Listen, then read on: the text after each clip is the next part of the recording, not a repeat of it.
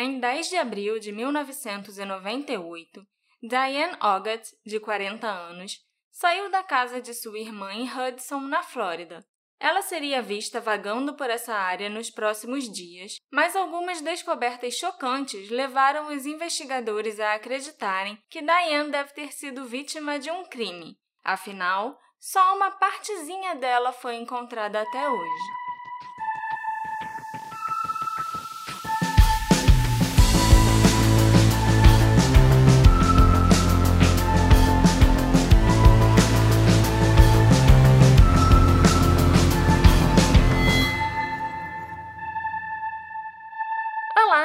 Meus assistentes queridos! Bem-vindos a mais uma investigação aqui no Detetive do Sofá.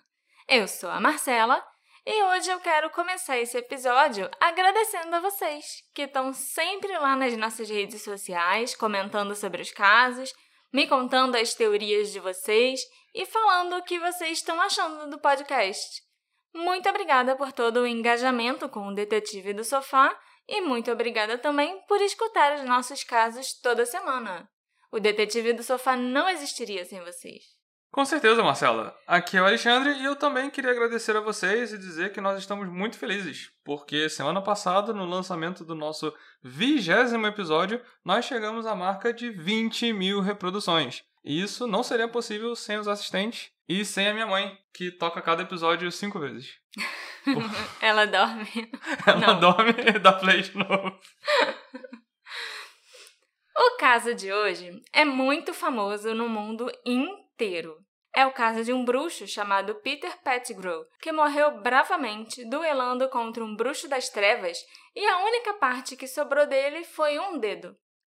Os fãs de Harry Potter vão te xingar quando te ouvirem falando que o Peter Pettigrew era corajoso. E ainda que o Peter morreu e só sobrou um dedo, que foi o truque mais covarde do universo Harry Potter. Eu sei, eu sei de tudo isso. Mas não tinha como eu não fazer um paralelo do caso de hoje com a história do Peter Pettigrew. Porque foi a primeira coisa que eu lembrei quando eu estava pesquisando sobre esse caso. Então eu não resisti.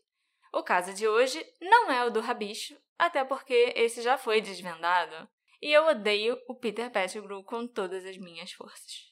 A gente tá precisando de referências novas pro programa. A carinha triste dela. É, poxa. Mas me fala então, qual é o caso de hoje? O caso de hoje é o de uma mulher chamada Diane Olgott, que desapareceu em 1998 e até hoje, assim como o rabicho, a única parte dela que encontraram foi um dedo. Mas acredita em mim quando eu te digo que isso não é nem a coisa mais surpreendente desse caso. Eita, fiquei curioso. Me conta mais essa história aí. A Diane Louise Young nasceu em 21 de fevereiro de 58, na cidade de Nova York. Ela era filha do James e da Mildred Young. Quando ela ainda era pequena, a família se mudou para Tampa, na Flórida, onde a Diane morou até o seu desaparecimento, praticamente.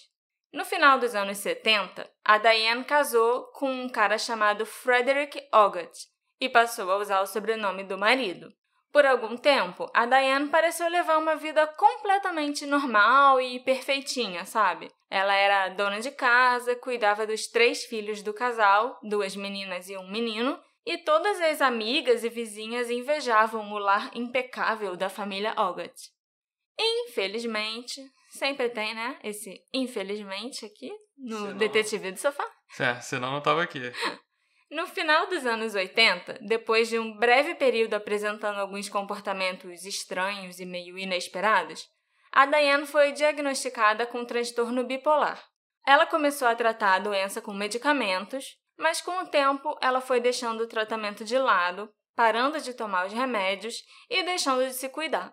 É lógico que isso não foi nada bom e a saúde mental dela começou a piorar bastante. Em 88, a Diane foi acusada de ter cometido abuso infantil pelo estado da Flórida. Ela começou a levar o filho dela, o Richie, a vários médicos, alegando que ele tinha diversos problemas de saúde, inventando sintomas e procurando tratamentos e medicamentos para doenças das quais ele não sofria. Naquela época, ainda não se sabia que isso também é um tipo de distúrbio mental, é a síndrome de Munchausen por procuração. essa doença me é familiar. Já vi alguma coisa de alguém que tinha isso. Sim, eu acho que você já ouviu falar e tem grandes chances dos nossos assistentes também já conhecerem essa doença. Tem uma minissérie da HBO chamada Objetos Cortantes, em que a mãe da protagonista sofria dessa síndrome. E uma das filhas dela chegou a morrer por causa disso. É uma série muito, muito boa, com a Amy Adams, baseada num livro da mesma autora da Garota Exemplar, a Gillian Flynn. Também existe um caso real, muito, muito famoso, que é da Gypsy Rose e da Didi Blanchard, que é muito conhecido, já virou documentário, já teve adaptação para TV, The Act, do Amazon Prime, se eu não me engano, e é assunto de vários episódios de outros podcasts. Se vocês ainda não conhecem esse caso, escutem o episódio da Fábrica de Crimes ou do Mil e Um Crimes que fala a respeito da Gypsy e da Didi. Mas só depois que acabar aqui, gente, é claro. Por favor, não vão me abandonar.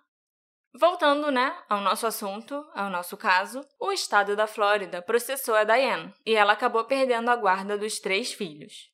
O marido dela, o Frederick, também resolveu pedir o divórcio e passou a criar as crianças sozinho. E isso foi a gota d'água. A saúde mental da Diane acabou indo para o espaço de vez.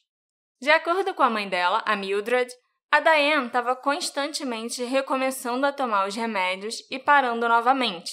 Era impossível ficar por perto da Diane quando ela estava sem tomar os medicamentos. Ela saía com qualquer um que dissesse que era amigo dela, e se alguém dissesse não para ela a respeito né, de qualquer coisa, ela já começava a gritar, bater na pessoa e até ficar xingando, sabe, botando o dedo na cara das pessoas. É, lembrando o caso que a gente fez aqui da Elisa Lam, esse hábito de não tomar seus remédios corretamente pode te botar numa espiral que acaba bem mal. Com certeza. A Diane também começou a desenvolver um problema com bebida durante esse período. E também começou a usar drogas. E é claro que isso só aumentou os problemas mentais que ela já tinha. Tipo, a Elisa Lam não bebia e não usava droga. Ela só simplesmente não se medicava. E já aconteceu aquilo tudo. Agora, imagina se a pessoa não só não toma os medicamentos, ou então toma e para, toma e para, e ainda começa a beber e usar droga. Não tem como isso dar certo. Estamos aqui falando dela, né? A Diane ainda foi involuntariamente internada em instituições psiquiátricas pelo menos 32 vezes, de acordo com a Lei Baker, que permitia que um juiz, um policial ou um médico decidisse se alguém representa perigo para si mesmo ou para outras pessoas e se essa pessoa deveria ser internada compulsoriamente. 32 vezes a mulher foi mandada para um hospício. Isso num período de quanto tempo? Um período de mais ou menos oito anos, assim. Porque essa história de perder a guarda dos filhos e do divórcio foi rolando entre 88 e 91. E aí, quando finalizou o processo e finalizou o divórcio, em 91, que ela começou a piorar e tudo foi desandando. E entre 91 e 98, que ela acabou sendo internada involuntariamente 32 vezes. O último desses internamentos involuntários aconteceu em 98, e depois que ela foi liberada da instituição psiquiátrica, ela foi ficar na casa da irmã dela, a Débora, em Hudson, na Flórida. Fizeram ela ficar na casa da irmã, provavelmente porque ela não podia mais ficar sozinha, né? E de acordo com vários membros da família da Diane, ela nunca deveria ter sido liberada. A própria mãe dela, a Mildred, foi lá no local e pediu que a instituição não desse alta para Diane porque ela precisava muito de cuidados que ela não teria lá fora. Era muito claro para todas as pessoas que a conheciam ou que conviviam com a Diane que ela estava muito doente. É quase uma história tão triste quanto aquele outro suspeito do caso da Vesna Nasteva, nosso episódio 19. Que o cara confessou por um crime que ele não cometeu, porque ele queria ser internado Isso. no manicômio, porque ele estava precisando de tratamento. E para uma mãe chegar lá e falar, por favor, não tira minha filha, de... não deixa minha filha sair desse hospício, é porque o negócio estava sério mesmo, sabe? É uma pena que eles não tenham levado isso em consideração e liberaram a Diane assim mesmo. A Débora viu a irmã pela última vez às 11 horas do dia 10 de abril de 98, antes dela sair de casa para uma consulta médica. Aí, quando a Débora voltou, a Diane já não estava mais lá. Segundo os vizinhos, logo depois que a Débora saiu, a Diane saiu também e ela parecia estar caminhando sem rumo, sabe? Meio perdida. Ela foi vista mais tarde, naquele mesmo dia, num pub chamado Hayloft, em Little Road, a cerca de 5 quilômetros da casa da Débora. E a Diane ficou no pub até ser expulsa pelo bartender, que a mandou ir para casa e se recusou a servir mais bebida para ela, que já estava andando em círculos toda torta, caindo pelo bar. E lá, né, os bartenders e os garçons podem se recusar a servir bebida para alguém quando eles veem que a pessoa já está muito alterada. No dia seguinte, por volta das quatro da tarde, um motorista viu a Diane caminhando para o norte na rodovia 19. Foi também nesse dia que a família de Diane procurou a polícia para reportar o desaparecimento dela. Embora Diane já tivesse desaparecido algumas vezes, ela geralmente desaparecia por um ou dois dias, mas dessa vez ela sumiu para sempre. Ou quase sempre. Em algum momento, entre 11 e 14 de abril, a Diane foi vista no Coral Sands Motel, na rodovia 19. Existem poucos ou nenhum detalhe sobre esse avistamento, e nem mesmo a data exata a gente sabe qual foi. Mas eu vou pedir para vocês guardarem esse avistamento na cabeça de vocês e esse nome, o Coral Sands Motel, porque ele vai ser muito importante mais para frente. Coral Sands Motel. Isso. Guardado. E, em 14 de abril, uma garçonete viu a Diane almoçando num hotel chamado Inn on the Gulf, que também ficava na rodovia 19. Se você achou que essa história estava um pouquinho esquisita até aqui, você ainda não viu nada, Alexandre. Eu tava achando um pouco esquisita. No dia 15 de abril de 98, a Mildred chegou em casa, depois do seu dia de trabalho, e foi checar as mensagens na secretária eletrônica. Uma das mensagens era de uma mulher que estava gritando: Socorro, socorro, socorro, me deixa sair. A mulher estava claramente muito tensa e assustada com o que estava acontecendo ao redor dela. Esses gritos foram seguidos por um som de luta e ficou claro que alguém do outro lado da linha estava tentando puxar o telefone para longe da mulher. Ela ainda pôde ser ouvida dizendo: Ei, me dá isso aqui! antes que a ligação fosse desligada. Até hoje, a Mildred tem certeza absoluta que aquela voz na secretária eletrônica era de sua filha Diane. Isso foi quanto tempo depois dela desaparecer? Foi dia 15. Ela desapareceu no dia 10. Só cinco dias depois dela desaparecer. Para os familiares da Diane, esse telefonema pareceu confirmar que ela estava com sérios problemas dessa vez, especialmente porque esse desaparecimento estava sendo bem mais longo que os anteriores. E quando a Mildred tentou ligar de volta para o número de onde a Diane tinha ligado, que ficou gravado no identificador de chamadas, ninguém atendeu. Ela procurou aquele número na lista telefônica e viu que pertencia a uma empresa ou algum local chamado Starlight. Uma busca nos arquivos da cidade me mostrou que tinha pelo menos seis empresas com esse nome de Starlight num raio de 72 quilômetros do condado de Hudson. E tinha de tudo. Ia desde um espaço que era só alugado para eventos em Clearwater e uma barbearia que ficava em Largo. Mas não tinha nenhuma empresa chamada Starlight no condado de Hudson em si. Você sabe? que fez essa pesquisa? Sim. Conseguiu pesquisar daquela época, de 98? Daquela época, sim. Hoje em dia existe uma empresa chamada Starlight no condado de Hudson, mas que foi aberta em 2008. É uma loja de lâmpada. Eu não sei o que, que é, pode ser. Seria um ótimo nome para uma loja de lâmpada. Eu também pesquisei as empresas chamadas Starlight em Tampa, onde a Diane morou por muitos anos, e eu encontrei apenas uma empresa com esse nome na cidade.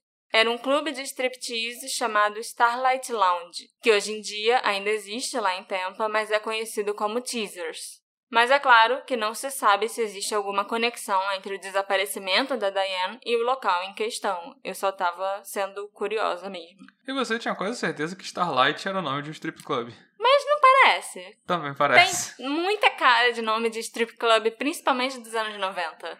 Então, eu não sei se eu tô me adiantando, mas assim, era um número de telefone em 98, provavelmente número fixo. Sim, era fixo. Não tem como a polícia só saber de onde é esse número? Eles tentaram descobrir. E eu não sei se eles conseguiram, mas eles nunca deram nenhuma confirmação, nunca falaram a respeito disso não. com a Mildred, entendeu? E com a família da Diane. No mesmo dia dessa ligação, 15 de abril de 98, uma mulher que voltava para casa depois do trabalho encontrou um dedo humano decepado caído no chão, ao longo da rodovia 19. A mulher presumiu que fosse falso, tipo um dedo de borracha ou alguma coisa assim. Mas ela mencionou essa descoberta para o namorado quando chegou em casa. O namorado ficou com a pulga atrás da orelha e no dia seguinte foi procurar o tal dedo pela rodovia. Assim que ele encontrou, o cara viu que o dedo era real e chamou a polícia. Na tentativa de descobrir a quem aquele dedo pertencia, as autoridades começaram a comparar a impressão digital do dedo com os registros que eles possuíam na delegacia. Como a Diane já tinha sido presa no passado, eles tinham as digitais dela e, infelizmente, a polícia descobriu que aquele dedo era compatível com a digital do dedo do meio de Diane. E o local onde o dedo foi encontrado corresponde ao local onde o motorista disse que viu a Diane andando no dia 11 de abril. Esse dedo que foi encontrado era um dedo inteiro, era metade do dedo, era um pedacinho do dedo? Como é que eu vou explicar? Era daqui para cima. Era só a pontinha do dedo dela, tipo, da dobrinha pra cima, entendeu? Segundo o Google, são as falanges distais, essa última pontinha do dedo. O homem que encontrou o dedo na rodovia se chama Robert Ernest. E eu encontrei ele no Facebook e, é claro, pedi para ele me contar como foi essa descoberta e o que, que ele acha desse caso. Para minha surpresa, o Robert não só acompanha o caso da Diane e está sempre procurando para saber se teve alguma atualização, como ele conhecia a Diane pessoalmente. Ele disse que ele não ficou tão assustado com o dedo em si, porque a namorada dele na época já tinha mencionado o dedo para ele. Mas ele ficou completamente chocado quando a polícia descobriu que o dedo pertencia a Diane. Os dois eram amigos de longa data, mas ele ainda não estava sabendo nem que ela tinha desaparecido quando ele chamou a polícia para ver aquele dedo.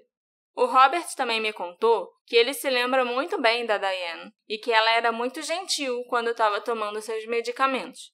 Eles também costumavam beber juntos em alguns bares da região e o Robert, inclusive, costumava se hospedar com frequência no Coral Sands Motel, onde ela foi vista após desaparecer. Embora os investigadores admitam que existe a possibilidade que o dedo tenha sido cortado acidentalmente, tipo, talvez ela tivesse fechado a porta do carro no próprio dedo e perdeu um pedaço, sabe? Eu conheço gente que já perdeu um pedaço do dedo assim. A probabilidade que isso tenha acontecido é muito baixa, porque o corte parecia muito limpo, sabe? Como se o dedo tivesse sido cortado com um instrumento muito afiado de uma vez só, assim, tipo, pá. Quem falou que esse corte era muito preciso foi Os o Robert? investigadores. E dava para saber quanto tempo tinha sido cortado? Não, não dava. Não tinha muito tempo, pelo que parecia, entendeu? Mas assim, eu não sei se eles conseguiram determinar um período exato. A polícia começou a fazer buscas por todo o local onde o dedo foi encontrado e nas áreas próximas, e até utilizaram um helicóptero para tentar encontrar a Diane, mas não rolou. As tentativas subsequentes de encontrar a Diana em sua própria casa, em Odessa, na Flórida, ou nos lugares que ela costumava frequentar, também foram mal sucedidas nos dias e semanas seguintes. O John Powers, que era o porta-voz da polícia local, declarou que eles não acreditavam que a Diane tivesse saído sozinha, já que ela não tinha carro e sempre precisava de carona para ir aos lugares. E isso, junto com o comportamento excessivamente confiante da Diane quando ela não tomava sua medicação, levou os policiais a acreditarem que ela podia ter pego uma carona com alguém que tinha mais intenções. O John ainda acrescentou que quando a Diane não tomava a medicação corretamente, a personalidade dela mudava e quando isso acontecia, ela costumava andar com umas pessoas meio estranhas, violentas assim, da região. No dia 18 de abril, a gerente da loja Totally Convenience, uma loja de conveniências onde a Débora, irmã da Diane, trabalhava, descobriu um saco plástico com roupas dobradas e bem arrumadinhas, escondido dentro do freezer externo que ficava atrás da loja. Ela achou aquilo meio estranho, ficou assim meio desconfiada e mostrou o saco plástico para Débora, que imediatamente reconheceu as roupas. A Débora tinha dado várias daquelas peças para a irmã depois que ela saiu da clínica e estava morando com ela. Essa loja de conveniência era localizada a cerca de um quilômetro da casa da Diane, em Odessa. Isso foi oito dias depois que ela tinha desaparecido. Sim. A polícia imediatamente teorizou que as roupas podiam ter sido colocadas no freezer por algumas daquelas pessoas esquisitas, né, com quem a Diane estava saindo quando não estava medicada. E ela realmente saiu com algumas dessas pessoas antes de desaparecer. As autoridades também acreditavam que esses mesmos indivíduos tinham começado a saquear a casa da Diane mais ou menos na mesma época em que ela desapareceu.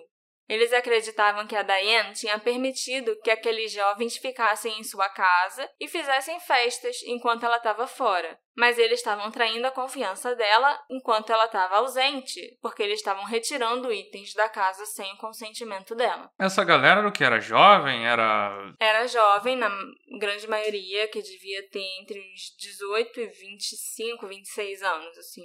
Era tipo os bandidinhos da cidade, sabe? Uma ganguezinha da cidade que gostava de ficar enchendo a cara, se drogando, cometendo pequenos furtos, umas coisas assim. Uhum. Infelizmente, seria quase impossível determinar quando as roupas foram parar no freezer externo da loja, já que o pessoal da loja de conveniência não verificava aquele freezer há mais ou menos três semanas, e a Diane estava desaparecida há oito dias.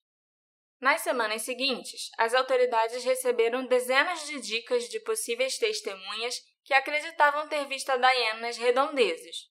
Infelizmente, nenhuma dessas dicas deu em nada e os investigadores não conseguiram localizar a Diane ou mais nenhuma parte dela além do dedo. O caso começou a desaparecer das manchetes no final de abril e só voltou a ser destaque na mídia dois anos e meio depois. Em 24 de novembro de 2000, o Tampa Bay Times publicou um artigo de primeira página sobre o caso de Diane. No artigo, eles conversaram com os pais e os irmãos dela, que falaram sobre os seus distúrbios mentais e sobre como a vida dela começou a desmoronar e sair dos trilhos depois do diagnóstico da bipolaridade. Os investigadores também foram entrevistados e disseram que eles continuavam investigando o caso que eles ainda procuravam por pistas e evidências e que esse não era um caso arquivado. O porta-voz da polícia, né, o John Powers, ainda disse que já tinha sido feita uma quantidade enorme de trabalho naquele caso e que era muito frustrante que todo esse trabalho não tenha produzido mais resultados. No dia seguinte que saiu esse artigo, uma descoberta meio bizarra foi feita em outra loja de conveniência que era frequentada por Diane e seus familiares. Então a polícia reclamou que, ah, a gente não está achando prova, a gente trabalha, trabalha, trabalha e não consegue ter resultado. Aí alguém foi lá e deu resultado para a polícia. Olha só. De mãos beijadas, assim. Mas o que foi encontrado? A cunhada da Diane, a Terry Wilson, entrou numa loja de conveniência chamada Circle K, na rodovia 19, claro, né? Não aguento mais ouvir falar da rodovia 19, próximo a alguns locais que a Diane costumava frequentar. E em cima de um balcão, ela encontrou um saco plástico tipo Ziploc com o nome Diane escrito com aquelas canetinhas permanentes pretas. É, uma sacola escrito Diane foi Isso. encontrada numa loja de conveniência. Em cima do balcão. Em cima, podia ter sido encontrada por qualquer um. Sim. Mas foi encontrado por uma parente da Diane. Pela cunhada da Diane. As chances disso são, são baixas. Mínimas, exatamente. E dentro dessa sacola tinha, entre outras coisas, um delineador preto, um batom, um frasco de perfume tabu e um tubo de pasta de dente que tinha sido distribuído pela instituição psiquiátrica onde a Diane esteve nas semanas antes do desaparecimento. A Terry levou a sacola para Mildred, a mãe da Diane, que identificou os itens como pertencendo à filha, e a polícia foi chamada logo em seguida. Isso foi dois anos depois do desaparecimento já quase três anos depois, né? Porque o artigo em si foi publicado já dois anos e meio depois do desaparecimento. E nisso já tinha passado um tempo que a polícia ficou investigando e tal, então a gente pode dizer que foi praticamente três anos depois do desaparecimento da mulher.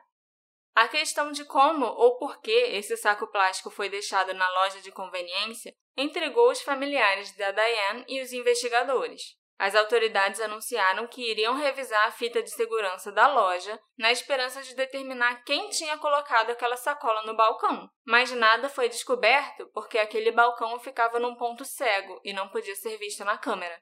Que sorte de quem botou, né? Né? Coincidência!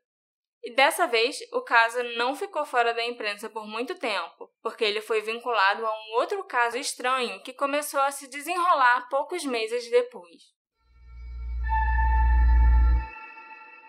Por volta das quatro da manhã do dia 27 de junho de 2001, dois homens usando máscaras de esqui pretas invadiram o escritório do Coral Sands Motel em Hudson. Lembra desse nome? Coral Sands Motel, era o que eu tinha que guardar lá no início. Isso, onde alguém disse que viu a Diane. Localizado perto da saída da rodovia 19, esse era um motel barato e acessível que costumava ser frequentado por quem não tinha outro lugar para ir. Isso aparentemente incluía os dois homens mascarados que invadiram o escritório do motel, brandindo armas de fogo. Esse escritório, na verdade, era um trailer, onde a gerente do motel morava com o namorado dela. Lá dentro do escritório, os dois homens bateram no rosto da gerente, chamada Rose, e ela gritou chamando o namorado dela, Gary Evers, que estava nos fundos do trailer. No momento em que o Gary correu para frente do trailer, a Rose já tinha apanhado bastante e os dois homens armados e mascarados fugiram rapidamente. Na noite seguinte, 28 de junho de 2001, o Gary, namorado da gerente, convidou um homem para o escritório do motel, o trailer onde ele e a Rose moravam. Esse homem, chamado Todd Cammers, de 26 anos, era um jovem com um longo histórico de roubos e outros atos criminosos, que o Gary suspeitava ser um dos agressores da noite anterior. Acreditando que o Todd tinha espancado a sua namorada, o Gary sacou uma pistola 9mm e perguntou para o Todd se ele era o responsável pelo ataque da noite anterior. Não se sabe qual foi a resposta do Todd, e nem se o Todd chegou a responder alguma coisa, porque em seguida o Gary abriu fogo e esvaziou dois cartuchos de balas no corpo do Todd. Uma testemunha que viu o assassinato acontecer imediatamente chamou a polícia. É lógico que no dia seguinte de manhã, 29 de junho, o Gary já estava sob custódia policial e foi acusado de homicídio em primeiro grau. Aqui pra gente é homicídio doloso, né? Com a intenção de matar. Isso, foi premeditado, né? Não, é só porque essa nomenclatura lá americana é diferente da nossa aqui. É, é verdade. Mais tarde, foi revelado no tribunal que o homem que o Gary matou, o Todd, não tinha nada a ver com aquela tentativa de roubo e agressão a Rose na noite de 27 de junho de 2001. Os verdadeiros culpados foram uma dupla de ladrões da região que cometeram uma série de roubos parecidos naquela mesma semana. Ah, essa história aí que você contou agora é muito interessante, mas o que isso tem a ver com o nosso caso e com a Daiane? Tem a ver que no final de junho de 2001, a Débora recebeu uma ligação dos detetives querendo informar a ela que um suspeito do caso da Diane tinha sido preso por assassinato. Eles disseram que o Gary Evers, de 52 anos, já era um suspeito há muito tempo, embora não se saiba como e por que a polícia começou a suspeitar dele. E de fato, um dos últimos lugares onde a Diane foi vista com vida foi o Coral Sands Motel, e a ponta do dedo dela foi encontrada a apenas um quarteirão do lugar. O Gary não tinha ficha criminal na Flórida, mas um homem se lembrou de um incidente em que o Gary ameaçou ele e apontou uma arma para a cabeça dele depois que ele foi ao motel à procura de uma mulher. Quando ela desapareceu, ele não tinha ficha, mas pouco tempo depois ele abriu fogo contra um cara que não tinha nada a ver. Então, Exatamente. O cara né? tava a um passo de cometer um crime. Uhum. O Gary nunca foi acusado em relação ao desaparecimento da Diane. Em 2004, ele foi condenado por assassinato em primeiro grau e sentenciado à prisão perpétua, sem liberdade condicional, pelo assassinato do Todd. O Robert Ernest, o cara que encontrou o dedo da Diane e que já havia praticamente morado no Coral Sands, me disse que o Gary e a Rose eram pessoas muito perturbadas. Ele também afirmou que ele tem certeza que o Gary deve estar envolvido com o desaparecimento da Diane. Na verdade, todas as pessoas da região que conheciam o Gary e a Rose também concordam com ele. O Gary morreu na prisão oito anos depois. Não houve grandes desenvolvimentos no caso de Diane desde 2001 e ela continua desaparecida até hoje. E o Gary continua sendo o único suspeito citado publicamente nesse caso. Durante a minha pesquisa para esse caso, eu descobri que um grupo de mulheres que tinham as mesmas características físicas da Diane desapareceu naquela mesma região entre 95 e 2002. Essas mulheres, assim como Diane, foram vistas pela última vez em bares e restaurantes na área de Hudson e têm um número incrível de semelhanças com ela, além das características físicas. Você então resolveu investigar se poderia ter algum outro motivo pela morte da Diane que não fosse o Gary. É, basicamente, eu resolvi investigar se tinha acontecido desaparecimentos ou mortes, assim, que fossem parecidas com o que aconteceu com ela. E eu encontrei quatro mulheres que têm casos bem parecidos com o da Diane. Que desapareceram sob circunstâncias parecidas? Isso. Que desapareceram ou cujo corpo foi encontrado, mas não se sabe quem matou. Ah, Entendeu? entendi. Que não tá solucionado mesmo. É, pois é.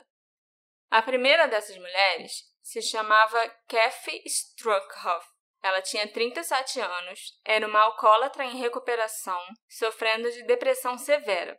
Ela foi morta em fevereiro de 95 e foi vista pela última vez na companhia de um homem chamado John no Texans Lounge, na área de Tampa. O pessoal do bar alegou que o John era um cliente regular que nunca mais voltou depois do assassinato da Kathy. O corpo dela foi encontrado na manhã seguinte, perto de Little Road, mas o John, esse homem misterioso que tinha em torno de 50, 60 anos, nunca foi identificado e o assassinato da Kathy permanece sem solução até hoje.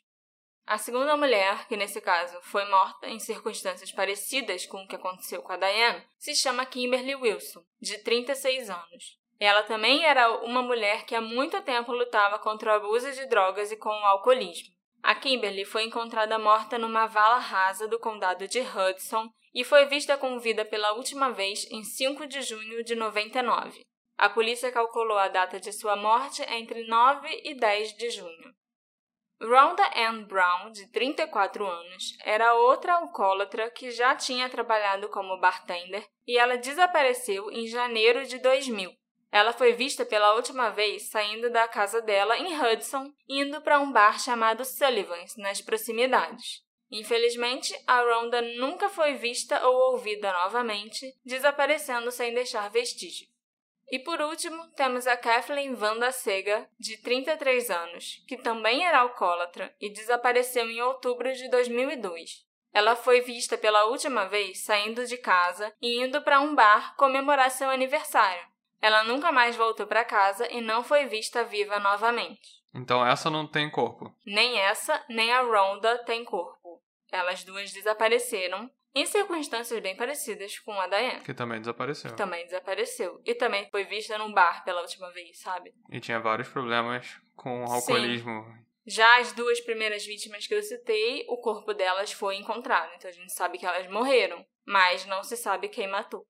É claro que é possível que todos esses incidentes não sejam relacionados, mas você tem que concordar que tem muitas semelhanças no caso dessas cinco mulheres. É, todas essas quatro mulheres têm idade variando de 33 a 40 anos e também já tinham problemas com alcoolismo e abuso de drogas. E acho que uma delas também tinha problemas psiquiátricos, bem parecido com a Diane. E as cinco foram assassinadas ou desapareceram na mesma área enquanto se dirigiam a bares próximos à região de Tampa durante um período de sete anos, mais ou menos. Como eu disse, tudo isso pode apenas ser coincidência. Tampa é uma área metropolitana bem grande, que na época tinha mais de 2 milhões de habitantes.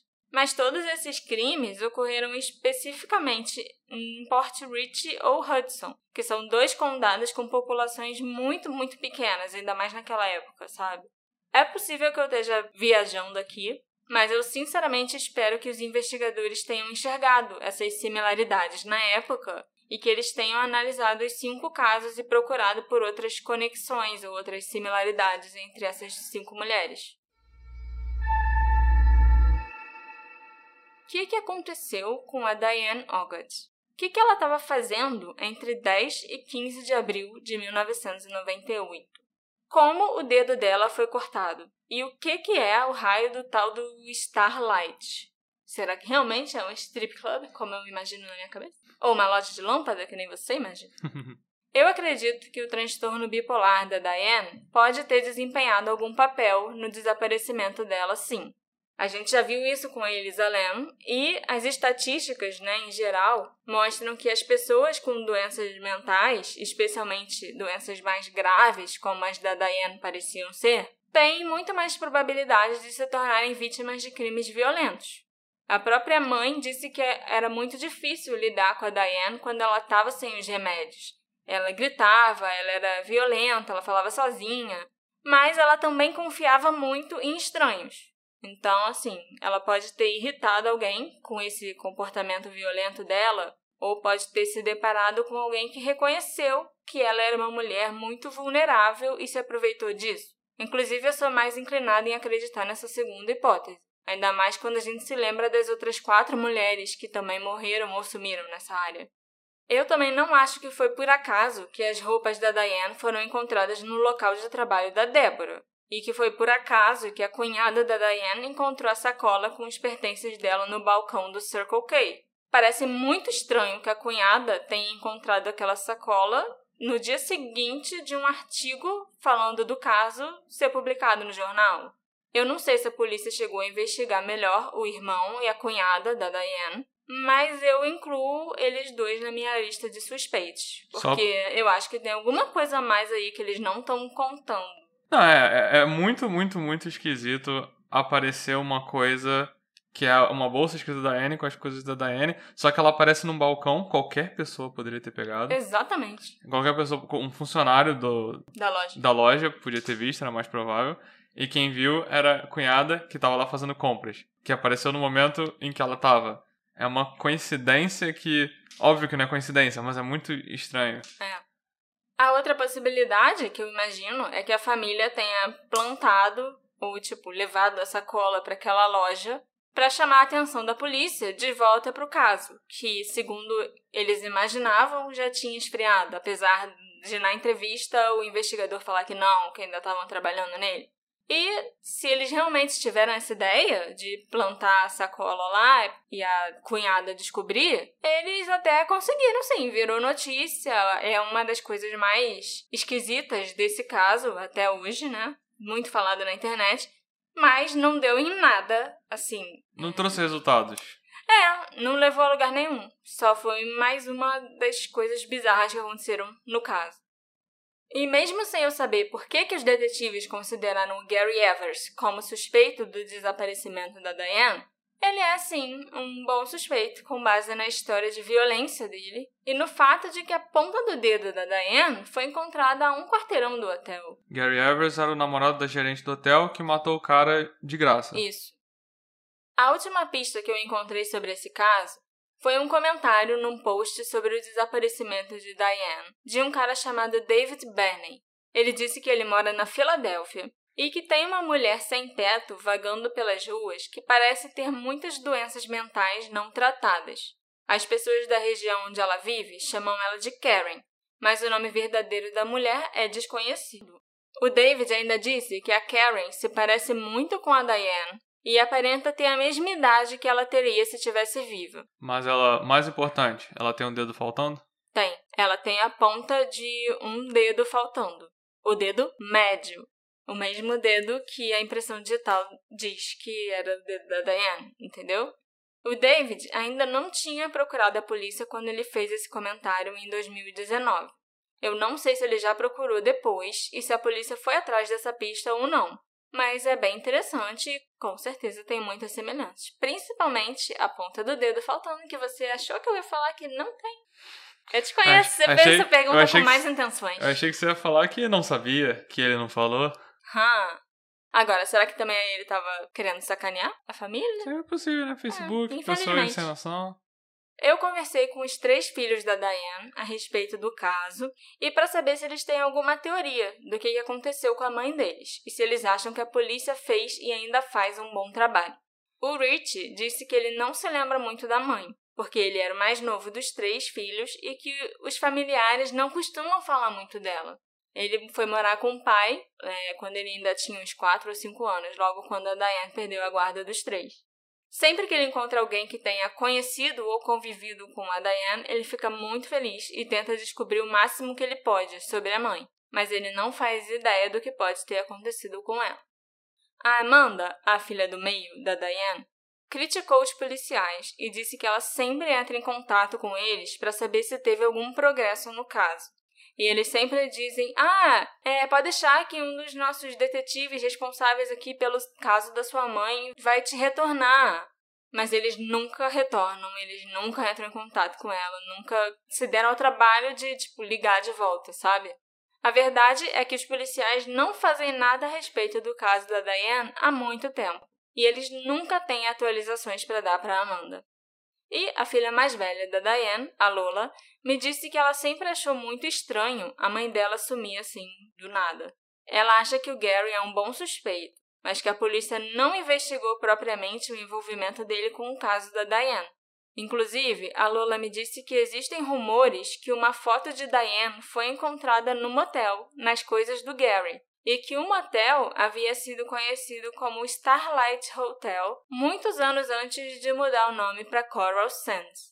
E isso foram coisas que ela descobriu por conta própria e depois passou para os investigadores, mas eles nunca deram nenhum retorno para ela. Pode ter sido então um motivo para a polícia ter chegado no Gary em primeiro lugar, porque não parece ter relação nenhuma. Sim, com certeza do porquê que a polícia achou que o Gary é suspeito e nunca acusou ele, nunca indiciou ele. Mas é aquilo, né? A gente só pode especular que seja essa a razão, porque a gente.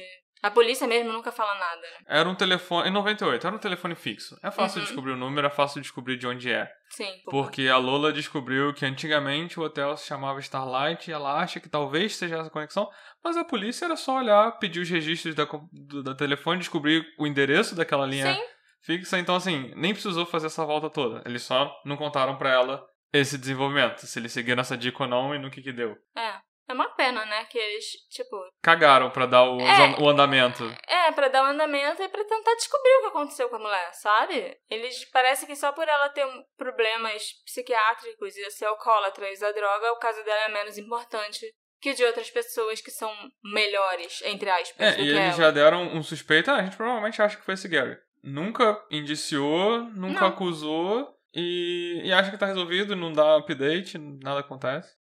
A Lola também ficou muito desconfiada do tio e da namorada dele, que foi quem encontrou o saco com os pertences da Diane na loja de conveniência. Eles, inclusive, não têm um bom relacionamento hoje em dia. A Lola tem as próprias teorias dela sobre o que pode ter acontecido com a Diane, que ela já compartilhou com as autoridades. Como eles pediram para que ela não ficasse falando por aí a respeito, ela prefere não comentar diretamente assim os palpites que ela tem. Mas dá pra gente ter uma noção que ela acha que Gary é o suspeito mais provável e acha que o tio e a namorada, agora já é esposa, né? Na época era só namorada, sabem mais do que dizem saber. É meio que esqui é esquisito, porque claramente era uma mulher predisposta a sumir. É. Qualquer momento ela podia sumir cheio de problemas não tratados. Era, eu não quero dizer que era uma questão de tempo para acontecer, mas as chances eram muito grandes de alguma coisa acontecer. Eu fico com pena da mãe dela, que foi lá e pediu: não libera minha filha, ela precisa de tratamento, deixa ela aqui mais tempo, sabe? E ignoraram a senhorinha. É, é triste. O que você acha que aconteceu com a Diane Ogott? Você acha que ela tá morta que ela cortou o próprio dedo e fugiu, estilo rabicho no Harry Potter? E quem poderia estar por trás do desaparecimento e possível assassinato dela? Esse caso é muito bizarro. Me encontra lá nas nossas redes sociais, arroba detetive do sofá, e me diz qual a sua teoria. A gente se encontra na próxima investigação. Tchau, tchau. Tchau, tchau.